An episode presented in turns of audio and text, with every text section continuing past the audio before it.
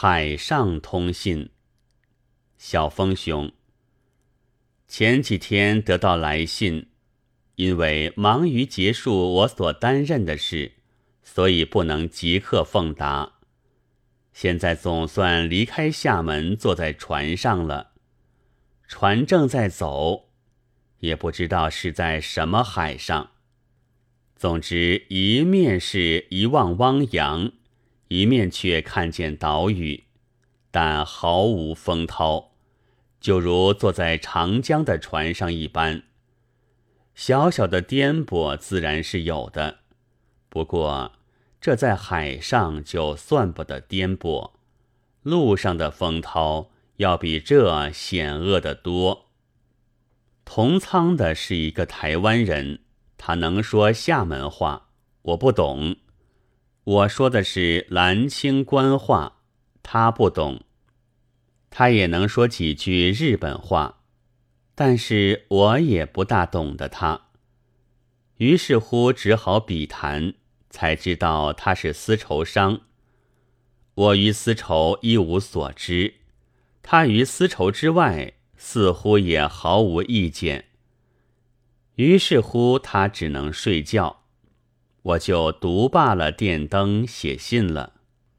从上月起，我本在搜集材料，想趁寒假的空闲，给《唐宋传奇集》做一篇后记，准备复印。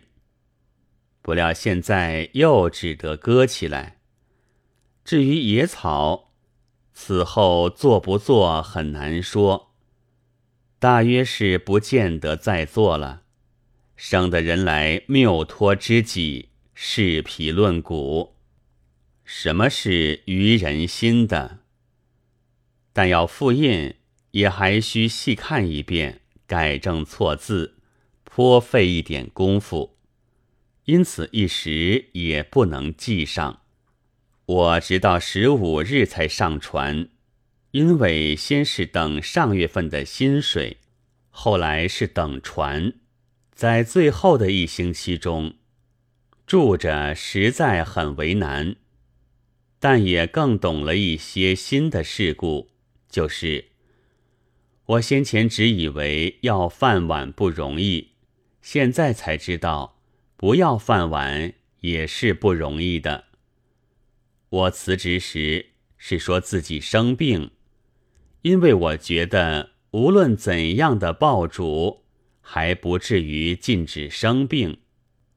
唐时所生的，并非气绝病，也不至于牵连了别人。不料一部分的青年不相信，给我开了几次送别会，演说照相，大抵是余量的优礼。我知道有些不妥了，连连说明，我是带着纸糊的假官的，请他们不要惜别，请他们不要纪念。但是，不知怎的，终于发生了改良学校运动。首先提出的是要求校长罢免大学秘书刘树启博士。听说三年前。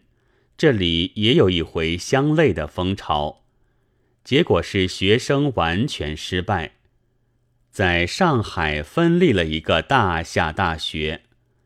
那时校长如何自卫，我不得而知。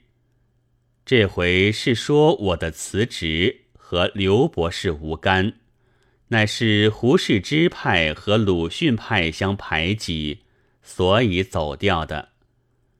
这话就登在鼓浪屿的日报《民中》上，而且已经加以驳斥。但有几位同事还大大的紧张起来，开会提出质问，而校长却答复的很干脆，没有说这话。有的还不放心，更给我放散别种的谣言，要减轻排挤说的势力。真是天下纷纷，何时定乎？如果我安心在厦门大学吃饭，或者没有这些事的吧。然而这是我所意料不到的。校长林文庆博士是英国籍的中国人，开口闭口不离孔子，曾经做过一本讲孔教的书，可惜名目我忘记了。听说还有一本英文的自传，将在商务印书馆出版。现在正做着人种问题。他待我实在是很隆重，请我吃过几回饭，但是践行就有两回。不过现在排挤说到衰退了。前天所听到的是他在宣传，我到厦门。原来是捣乱，并非预备在厦门教书的，所以北京的位置都没有辞掉。现在我没有到北京，位置说大概又要衰退了吧？心说如何？可惜我已在船上，不得而知。据我的意料，罪孽一定是日渐其深重的。因为中国向来就是当面舒心，背面笑，正不必新的时代的青年才这样。对面是巫师和先生，背后是毒药和案件，领教了已经不止两三次了。新近还听到我的一件罪案，是关于集美学校的。厦门大学和集美学校都是秘密世界，外人大抵不大知道。现在因为反对校长闹了风潮了。先前那校长叶渊定要请国学院里的人们去演说，于是分为六组，每星期一组，凡两人。第一次是我和雨堂。那招待法也很隆重，前一夜就有秘书来迎接。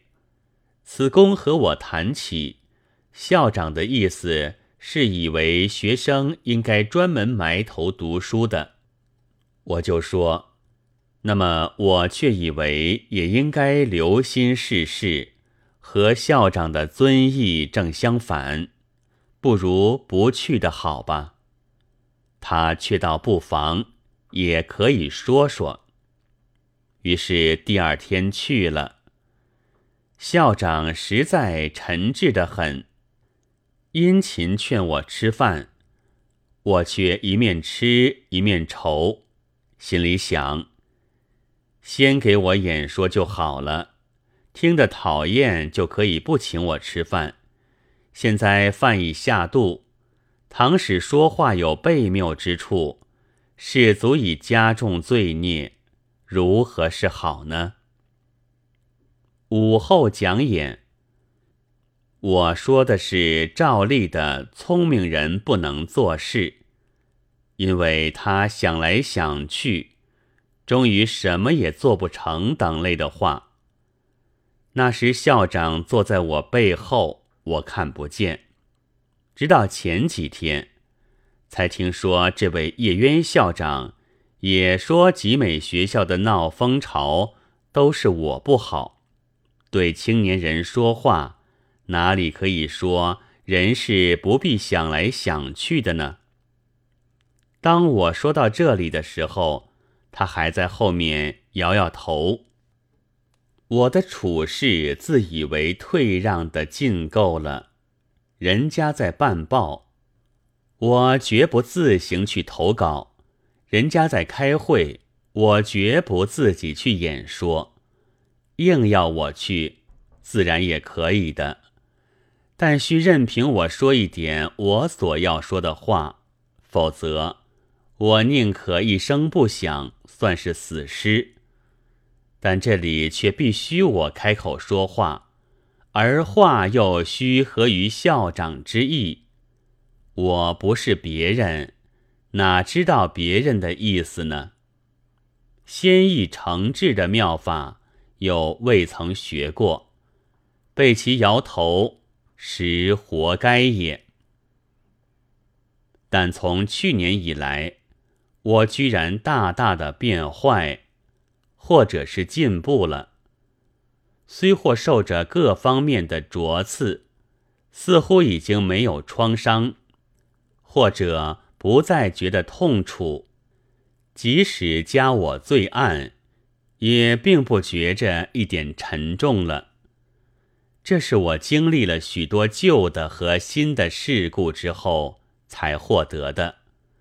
我已经管不得许多，只好从退让到无可退避之地，进而和他们冲突，蔑视他们，而且蔑视他们的蔑视了。我的信要就此收场。海上的月色是这样的皎洁。波面映出一大片银鳞，闪烁摇动。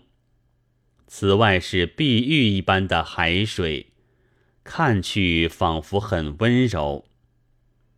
我不信这样的东西是会淹死人的。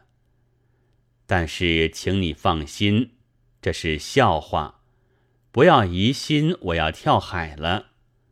我还毫没有跳海的意思。鲁迅，一月十六夜，海上。